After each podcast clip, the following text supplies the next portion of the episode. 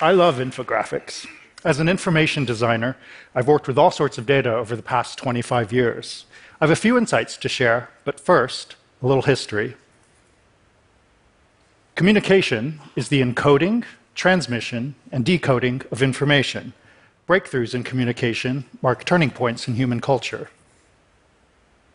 Oracy, literacy, and numeracy were great developments in communication. They allow us to encode ideas into words and quantities into numbers.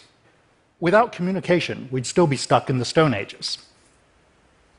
Although humans have been around for a quarter million years, it was only 8,000 years ago that proto writings began to surface. Nearly 3,000 years later, the first proper writing systems took shape.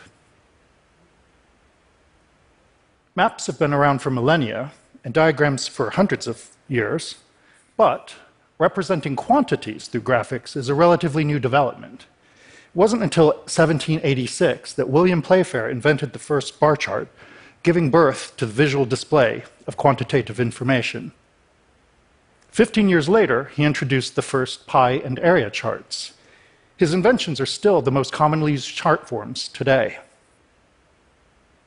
Florence Nightingale invented the coxcomb in 1857 for a presentation to Queen Victoria on troop mortality. Highlighted in blue, she showed how most troops' deaths could have been prevented.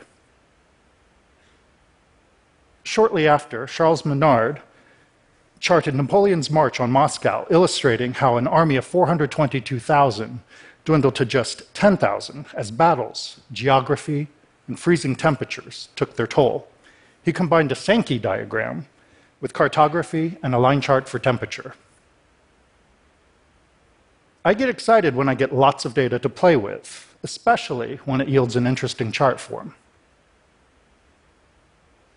Here, Nightingale's coxcomb was the inspiration to organize data on thousands of federal energy subsidies, scrutinizing the lack of investment in renewables over fossil fuels. This Sankey diagram illustrates the flow of energy through the US economy, emphasizing how nearly half of the energy used is lost as waste heat. I love it when data can be sculpted into beautiful shapes. Here, the personal and professional connections of the women of Silicon Valley can be woven into arcs. Same as the collaboration of inventors birthing patents across the globe can be mapped. I've even made charts for me. I'm a numbers person, so I rarely want it Scrabble. I made this diagram to remember all the two and three letter words in the official Scrabble dictionary. Knowing these 1168 words certainly is a game changer. Sometimes I produce code to quickly generate graphics from thousands of data points. Coding also enables me to produce interactive graphics. Now we can navigate information on our own terms. Exotic chart forms certainly look cool, but something as simple as a little dot may be all you need to solve a particular thinking task. In 2006, the New York Times redesigned their market section cutting it down from eight pages of stock listings to just one and a half pages of essential market data.